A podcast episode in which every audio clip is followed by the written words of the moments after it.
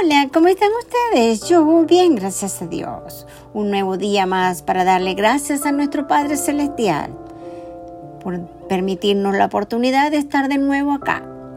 Damos gracias a Anchor por permitirnos también la oportunidad de compartir este mensaje con esta audiencia. Veamos, de la oscuridad a su luz admirable y maravillosa. ¿Qué debemos hacer para buscar esa luz admirable? Bueno, yo creo que usted y yo sabemos, ¿no? Pero primera de Pedro 2.9 dice esto. Pero vosotros sois linaje escogido, real sacerdocio, nación santa, pueblo adquirido para posesión de Dios, a fin de que anunciéis las virtudes de aquel que os llamó de las tinieblas a la luz admirable. ¿Qué tal? Qué lindo. Juan 8:12 también dice algo bonito. Jesús le habló otra vez diciendo, yo soy la luz del mundo. El que me sigue no andará en tinieblas, sino que tendrá la luz de la vida. Juan 12:46 también tiene un mensaje sobre la luz. Yo, la luz, he venido al mundo para que todo el mundo que cree en mí no permanezca en tiniebla. Y hay muchísimos. Solamente les estoy enumerando tres, pero búsquenlos para que vean que hay tanto. Vio lo importante que es para Dios, tanto el amor como su luz, y que caminemos con esa luz. ¿Qué significa, pues, estar en la luz y después en medio de las tinieblas? ¡Wow! Jesús dijo, yo soy la luz que brilla en las tinieblas y las tinieblas no comprenden. Eso significa que no importa cuánto, cuánto se esfuerce, la oscuridad no puede apagar esa luz. Jamás. Puede confiar en que su luz estará allí para usted y para mí. ¿Qué tal? ¿Qué dice la Biblia de las malas conversaciones? Bueno, dice que nosotros no nos edificamos hablando cosas negativas, porque él dice que hablar cosas negativas y malas, eso también significa estar en, la, en, las tinieblas. ¿Qué tal? No es rey las malas conversaciones, corrompen las buenas costumbres. Usted y yo sabemos que eso es verdad, que lo más hermoso es tener conversaciones bellas, que te edifiquen. ¿O me equivoco? Los emblemas de la expiación del Salvador nos recuerdan que no tenemos que tropezar en la oscuridad, podemos tener la compañía constante de su luz. La luz del Señor, el don de Espíritu Santo. Hmm. Cada uno de nosotros trae una luz al mundo, la luz de Dios, la luz que existe en todas las cosas, en la eternidad y por la inmensidad, que da vida a todas las cosas, esa luz que invita a introducir y hacer lo bueno continuamente y a no tener espacio de hacer lo malo. A todo hombre se le da para que sepa discernir el bien del mal, al usar la luz de Cristo para discernir y elegir lo que es correcto ante el Espíritu Santo, que es el miembro que nos dejó Señor, parte que es la Santísima Trinidad, es parte de la Santísima Trinidad, Padre, Hijo y Espíritu Santo. El consolador, el Espíritu de Dios, el Espíritu de la promesa, testifica a Jesús de su obra y de las obras de sus siervos aquí en la tierra. Él consuela y da paz a nuestra alma. El derecho a tener su compañía constante es uno de los dones más grandes que podemos recibir en la, en la vida mortal, porque en medio de la luz de sus susurros y de su poder purificador podemos ser guiados de regreso a la presencia de Dios. Oscuridad en luz. ¿Cuántos de ustedes se recuerdan que cuando estábamos pequeños siempre la oscuridad nos parecía horrible? Y todavía nos parece horrible, ¿no? Y, pero cuando niño uno le dejaba la luz, es más, nos gustaba dormir con lamparita. O creo que soy la única que lo hacía, no lo creo. Y de niños pues aprendimos cómo alejar la oscuridad, ¿verdad? Al encender la luz. Y a veces cuando oscurecía y nuestros padres habían salido, nosotros aprendíamos todas las luces, todas, y buscábamos hasta donde había la última luz para prenderla, ¿cierto?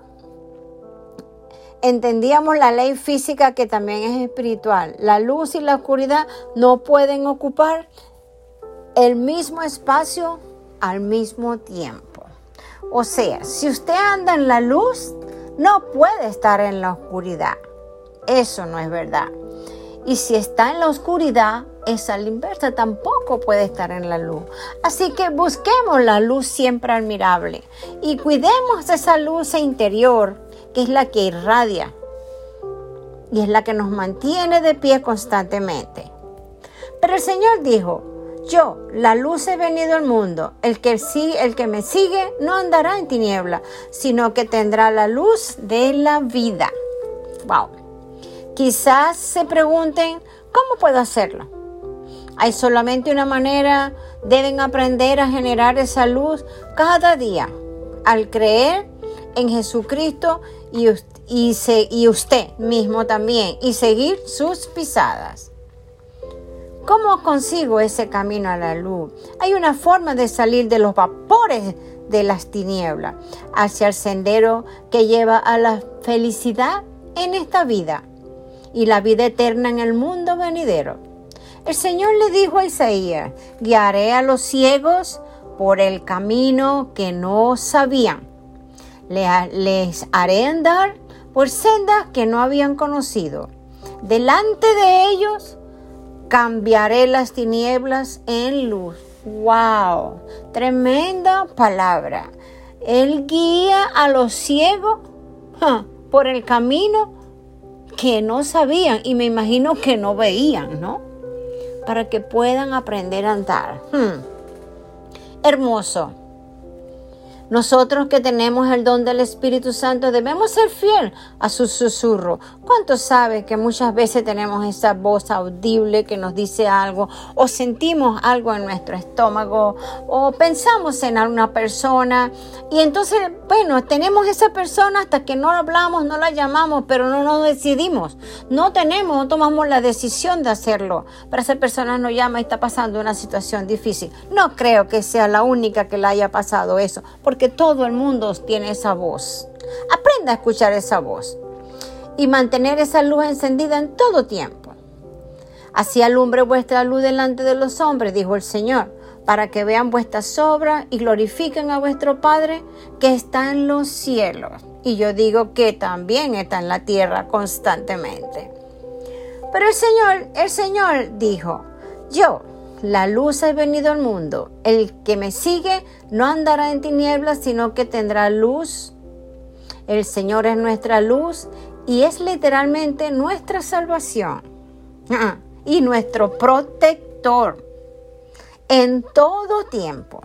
La curiosidad del, del adversario o la adversidad, a medida que vivan dignos de ella, usted necesita y yo la luz para seguir viviendo y estar siempre en firme como una roca. Nosotros necesitamos todos esa luz. Quizás se pregunte, ¿cómo puedo hacerlo? Bueno, cada quien tiene su manera de hacerlo, ¿no? Yo trato siempre de cuidar mi corazón. Trato porque no es fácil, pero trato de cuidar que mi, mi corazón no se contamine a pesar de las adversidades, a pesar de que alguien me hiera, me dé con los pies, a pesar de que alguien me desprecie, me digan cosas feas, mi corazón no se tiene que contaminar y yo lo cuido. Por eso la palabra dice, siempre lo digo en mis mensajes, de toda cosa guardada cuida tu corazón porque de ahí mana la vida. Y eso es lo que yo hago. Yo soy obediente a la, a la palabra de Dios, pero también me la aplico 100%. Dios, Dios es un Dios que le encanta que seamos obedientes que guardemos su testimonio, que guardemos sus mandamientos, que caminemos en la luz, que perseveremos en las, en las adversidades. Aun cuando pasemos una prueba de fuego, pasamos esa prueba de fuego con el Señor en nuestro corazón, porque somos luz Así es.